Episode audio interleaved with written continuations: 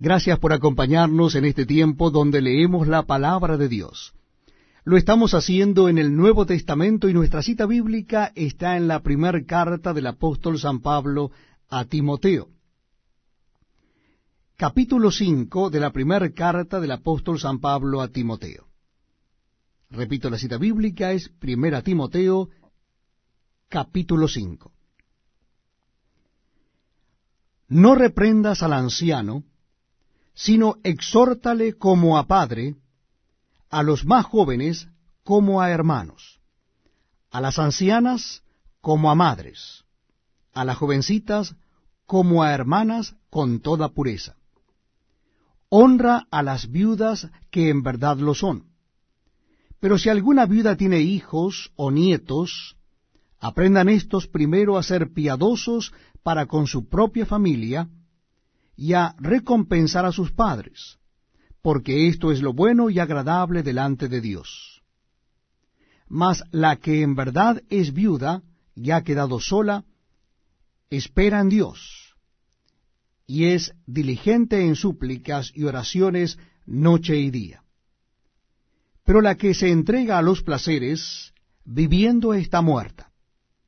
Manda también estas cosas para que sean irreprensibles porque si alguno no provee para los suyos, y mayormente para los de su casa, ha negado la fe y es peor que un incrédulo. Sea puesta en la lista sólo la viuda no menor de sesenta años, que haya sido esposa de un solo marido, que tenga testimonio de buenas obras, si ha criado hijos, si ha practicado la hospitalidad, si ha lavado los pies de los santos, si ha socorrido a los afligidos, si ha practicado toda buena obra. Pero viudas más jóvenes no admitas, porque cuando impulsadas por sus deseos se resbalen contra Cristo, quieren casarse, incurriendo así en condenación por haber quebrantado su primera fe. Y también aprenden a ser ociosas andando de casa en casa, y no solamente ociosas, sino también chismosas y entremetidas, hablando lo que no debieran. Quiero pues que las viudas jóvenes se casen, críen hijos, gobiernen su casa, que no den al adversario ninguna ocasión de maledicencia, porque ya algunas se han apartado en pos de Satanás. Si algún creyente o alguna creyente tiene viudas, que las mantenga, y no sea grabada la iglesia, a fin de que haya lo suficiente para los que en verdad son viudas. Los ancianos que gobiernan bien sean tenidos por dignos de doble honor, mayormente los que trabajan en predicar y enseñar.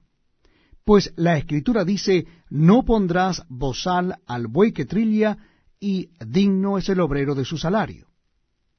Contra un anciano no admitas acusación sino con dos o tres testigos.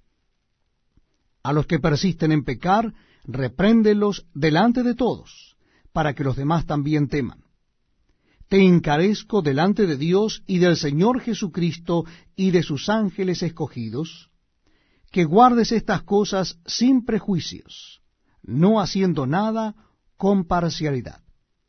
No impongas con ligereza las manos a ninguno, ni participes en pecados ajenos.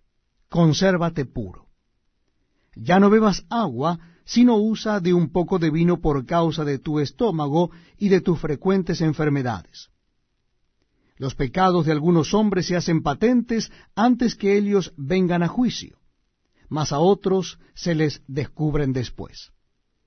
Asimismo,